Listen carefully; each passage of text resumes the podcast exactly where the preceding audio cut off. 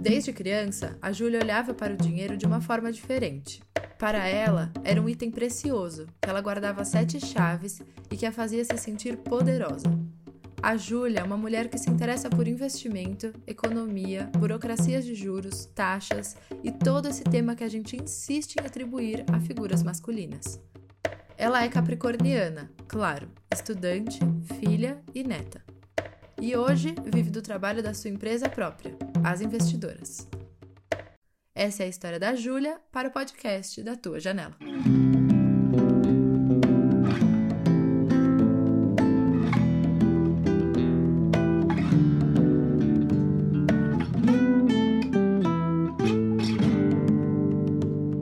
História de quem abre uma fresta e partilha sua vista. Por Bia Multari e Manuela Stelzer.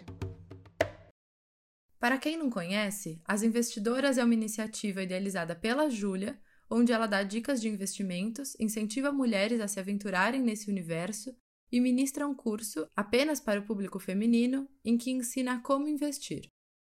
Seu objetivo é emancipar, encorajar, verbos que não foram tão presentes quando ela começou a se interessar pelo tema. A infância da Júlia foi muito próxima do dinheiro. Ela vendia conchas que encontrava na praia para os seus pais vendia lições de casa feitas para o irmão e os amigos. E toda a renda que conquistava ia para a poupança e era guardada com carinho para que pudesse acompanhar ao longo dos meses a quantia crescer magicamente. O pai explicava aquela magia, como, por que e quanto dinheiro rendia quando estava guardado. E pouco a pouco, a Júlia foi se apaixonando por aquele ofício estranhamente masculino. Na faculdade, cursando administração, Claro que esse tema voltou a fazer parte da rotina e das conversas em sala. Foi quando ela contou para alguns colegas, homens, sobre o interesse em investimentos. E no lugar de acolhimento, o que a Júlia recebeu foi julgamento, tentativas de ser colocada para baixo, como se ela, mulher, não soubesse ou não fosse capaz de entender aquele universo, entre muitas aspas, restrito aos homens. A situação serviu de incentivo. Ela decidiu que iria estudar, aprender a investir e usar seu interesse em dinheiro de longa data a seu favor, sem precisar ser de exatas ou até um homem para ganhar aprovação e ser bem-vinda naquele espaço. Durante meses, a Júlia leu livros, viu vídeos no YouTube, teve aulas.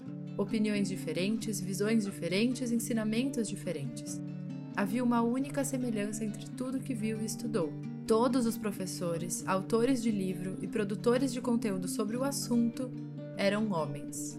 A Júlia sentiu como se não se encaixasse. Não se viu representada nos livros, nos vídeos, nas aulas, o que dificultou até seu processo de aprendizado. Mas ela persistiu, continuou a estudar e cada vez mais sentia a autoestima ganhar força, além de uma sensação boa que corria pelas veias e a preenchia por completo. E a Júlia quis que suas melhores amigas sentissem aquilo também, então propôs uma aula. O combinado era uma troca de conhecimentos. Cada integrante do seu grupo de amigas traria uma sabedoria própria e elas trocariam informações. Mas a Júlia se empolgou, e bastante. Fez uma apresentação, apostila, preparou uma aula de três horas de duração, com direito até a lanchinhos para acompanhar. E as amigas ficaram apaixonadas, se sentiram acolhidas e se viram na imagem da Júlia, porque era uma mulher ensinando outras mulheres sobre um assunto tão delicado e que passa a impressão de ser proibido ao público feminino. As alunas da Júlia postaram no Instagram sobre a aula e o boca a boca fez sua função para fazer o projeto crescer. Assim, as investidoras ganham nome, perfil novo, identidade visual e muitas, diversas novas adeptas tanto que elas nem cabiam mais na casa da Júlia, que precisou migrar para um escritório só do projeto. Oficializar as investidoras não foi fácil, mesmo que na teoria o projeto já tivesse cara, público e tudo construído. Mesmo assim, deu medo de ninguém aparecer, insegurança de começar a cobrar pelas aulas, receio de que seu trabalho não estava bom o suficiente, ainda que as alunas dissessem ao contrário. Alô, síndrome da impostora? Trabalhar com a internet não é fácil, e a Júlia sabia que ia precisar de todo o apoio disponível.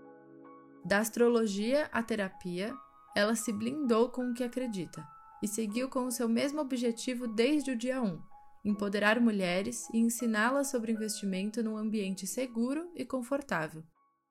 Para Júlia, o feminismo está em tudo que o projeto As Investidoras faz e essencialmente é. Começou com o sentimento que permanece até hoje de querer ajudar outras mulheres, fazê-las sentir a confiança que a própria Júlia conquistou quando começou a estudar sobre investimentos. E nada mais a cara do feminismo do que querer incentivar e dar a mão para outras mulheres crescerem junto com você. Tudo isso, além do fato de que a Júlia viu no dinheiro uma forma de driblar a dependência de um relacionamento amoroso.